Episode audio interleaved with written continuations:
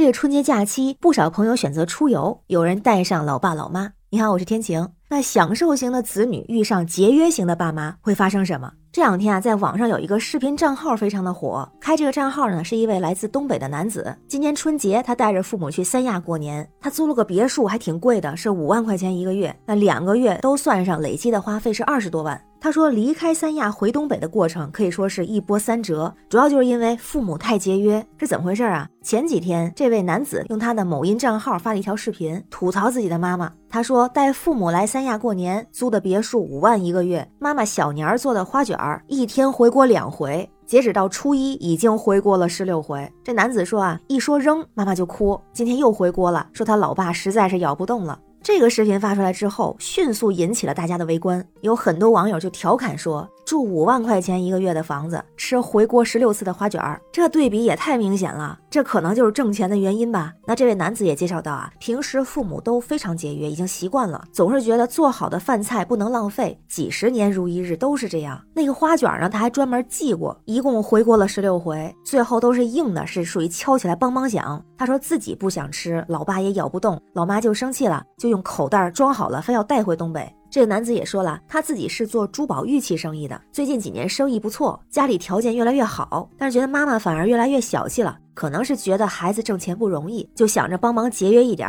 那他们这次去三亚租的这个别墅，他妈妈一开始不知道有这么贵，而且啊，妈妈也不愿意花钱，最喜欢去的就是猴岛，因为门票是一块钱一张，像其他贵的项目，什么出海呀、坐游艇，一点兴趣都没有。后来才知道，这个别墅是五万块钱一个月，都算上，一共花了二十多万的时候，据说他老爸一连抽了半盒烟，老妈搁那儿躺了一天。那接下来不知道跟这个知道费用有没有关系啊？在他们离开的时候，发生了疑似报复性打包事件，因为这个男子又发了一个视频，在这个视频里面，他们要返程了，计划是从三亚到海口坐飞机回东北。但是父母舍不得在三亚买的各种物资，所以要通通打包带走。那打包的东西除了床单、空调被这些，还有用了一半的牙膏、剩一半的火锅底料、没吃完的饭菜、没用完的各种调料等等。这男子就算了一下，一共有大大小小十七个包裹。本来计划用快递把大件的包裹寄回去，随身就携带一些小件的物品。但是呢，为了省钱，他老爸就把已经赶来准备取件的快递小哥赶走了，叫自己把所有的包裹都带回。他老妈呢，还用胶带把新买的扫帚、簸箕牢牢地缠在背上，也是准备人肉搬运。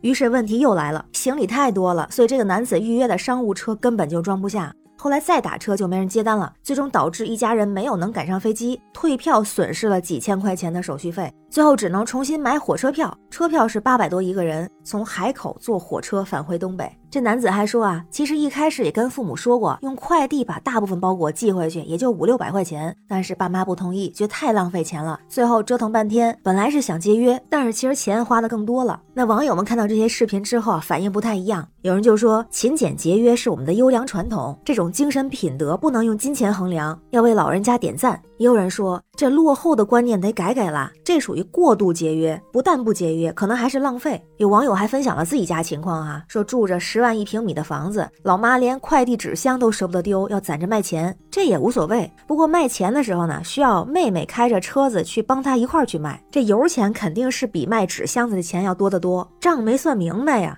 也有很多网友啊为这位男子点赞，说很佩服这位大哥的孝心和容忍，这么理解和包容老人，真不错。当然也有人质疑啊，说这视频是设计出来的吧？不过在现实生活中，这种情况还真不少见。不少老人有节约的习惯，但是有的做法在子女看来有点过。比方说年前买的菜，就算是留到正月十五也得继续吃。子女买了个空调取暖器，怕费电，从来都不用。出个门如果没有免费的公交可以坐，哪怕路再远也要走着。之前在网上有过一个调研啊，说老人家的这种做法是属于节约的美德，还是落后的观念？那子女们和老人家们的想法就完全不一样。很多子女都表示，父母或多或少都会有一些过度节俭的行为，比如舍不得用电器，出门从来不打车，一盆水循环利用很多次，买的营养品舍不得吃，最后放过期了又舍不得扔，药也舍不得扔，吃过期药。有的子女呢，就认为父母更懂持家不易，或者是想给子女省点钱，所以表示很感动，也应该向父母学习。但是也有近半数的子女感到无奈和困扰。毕竟时代不同了，生活水平比以前提高了很多，也希望父母能够转变观念，享受生活，也不想父母太辛苦。那调研老人家的看法呢？是知道孩子们是好心，但是习惯实在是难改。有一部分以前观念比较落后的老人接受了新的想法，比如剩菜剩饭现在吃的少了，或者不吃了，毕竟它对身体有害，会引起疾病。但是也有老人说啊，说老人抠门那是年轻人不懂事儿。如果我们大手大脚的，万一有一天病倒了，孩子们能扛得住这些负担吗？我们能节省一点，能攒点钱，一方面是给自己备着，不给孩子添负担；另外一方面，现在年轻人都大手大脚了吧，我们多省一点，以后也留给孩子，感觉真是可怜天下父母心啊！但是这种观念的不同呢，有时还会闹矛盾。比如说，有位老妈不停的买一些没用的便宜货，堆积在家里，堆了好多，那女儿呢就成袋成袋的往外丢，搞得总为这事儿闹不愉快。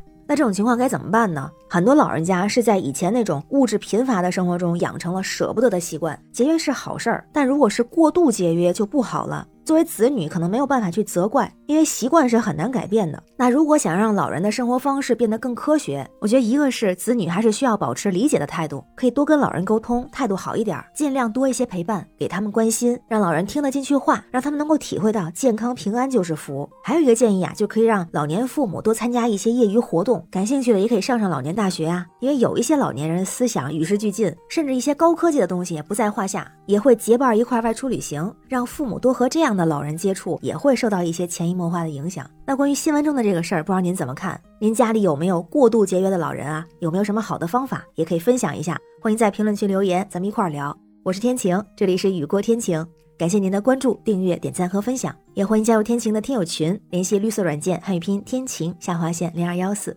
愿家人安康，每天好心情。拜拜。